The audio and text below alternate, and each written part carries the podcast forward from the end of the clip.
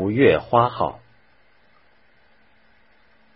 英国的普利茅斯港迎来了极不平凡的一天，一大群清教徒从德尔夫特、哈勒福特等地远道赶来，他们明天将搭乘五月花号帆船到新大陆去冒险。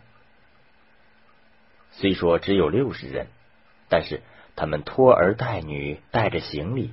还有不少亲朋好友前来送行，此去天涯海角，他们要陪伴亲人度过这最后的一夜。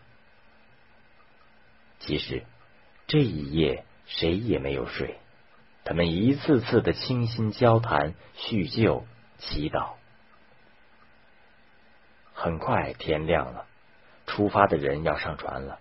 可是送行的人还希望再谈一会儿，再多看几眼，再拥抱一下，因为到新大陆去的确是极大的冒险，而且对很多人来讲，这辈子永远不可能再见面了，实在是生离死别呀。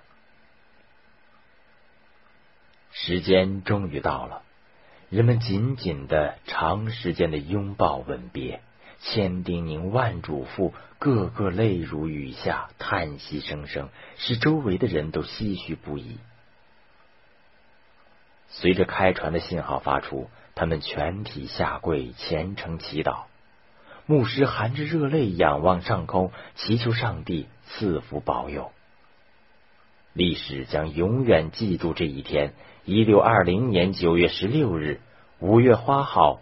驶离普利茅斯，驶向新大陆的未知世界。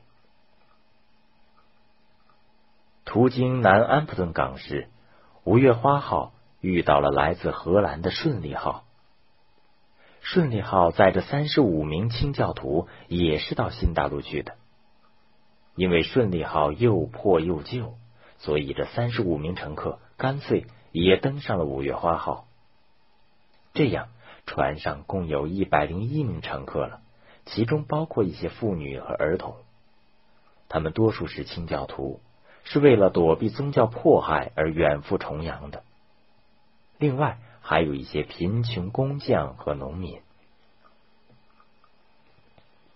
航行虽然充满了希望，但每年的九十月份恰巧是一年中最不利于航行的季节。海上时而狂风大作，时而惊涛骇浪，可谓前途茫茫，生死未卜。船上的生活条件极为艰苦，甚至不如囚犯。一些人很快就病倒了，也有不少人因饥饿分娩而死亡。死者的尸体被无奈的同伴们抛入大海。船上的十八名妇女后来只剩下四人。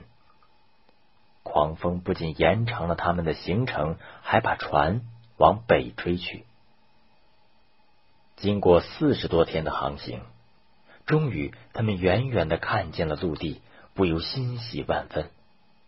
但后来发现，这不是他们要去的弗吉尼亚，而是在弗吉尼亚北面六百四十四公里处的马萨诸塞。眼看快要到美洲了。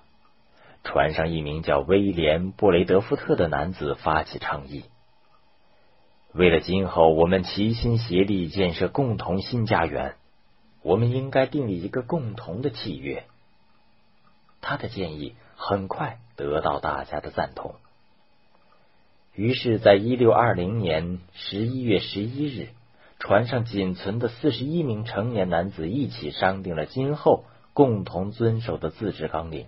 这就是著名的五月花公约。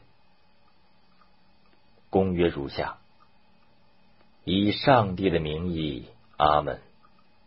为了上帝的荣耀，为了我们的国王和基督信徒和荣誉的增进，我们漂洋过海，已在弗吉尼亚北部开拓最初之殖民地。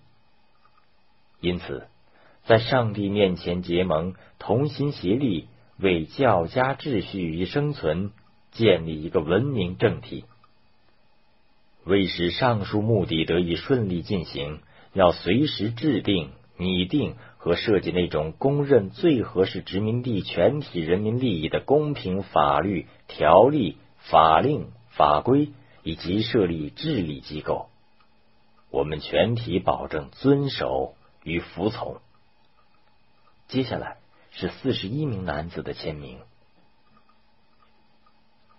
五月花公约用文字形式确立了在上帝与法律面前人人平等的。资产阶级民主权利，后来成为美国建国史上一个极为重要的文献，也是以后无数自治公约的第一个，并在很大程度上成为英国的北美殖民地社会成员遵守的共同模式。这个公约是教会盟约形式的民主协议，表明了移民们对自由民主的向往。以及希望政府来源于人民之中的愿望，他对以后的独立宣言甚至美国宪法都有重大影响。因为这一公约，五月花号上的移民们被称为移民始祖，尽管他们所建立的普利茅斯定居点实际上是北美大陆的第二块殖民地。虽然到达了新大陆。但等待这些历尽艰辛、筋疲力尽的拓荒者们的，并没有温暖的住所、可口的食品，而是荒原、森林和野兽。他们面临着饥饿、寒冷和死亡的威胁。但是回身望去，他们横渡过来的茫茫大洋，已经变成了千重波峰、万里鸿沟，把他们。与文明世界完全隔绝了，他们除了背水一战、艰苦创业外，别无他法。实际上，第二年的大饥荒使幸存下来的人口又死去一半。后来，多亏当地印第安人的帮助与指点，才使来自五月花号的居民能够生存下来、繁衍下去，最终建立起理想的。社会和国家。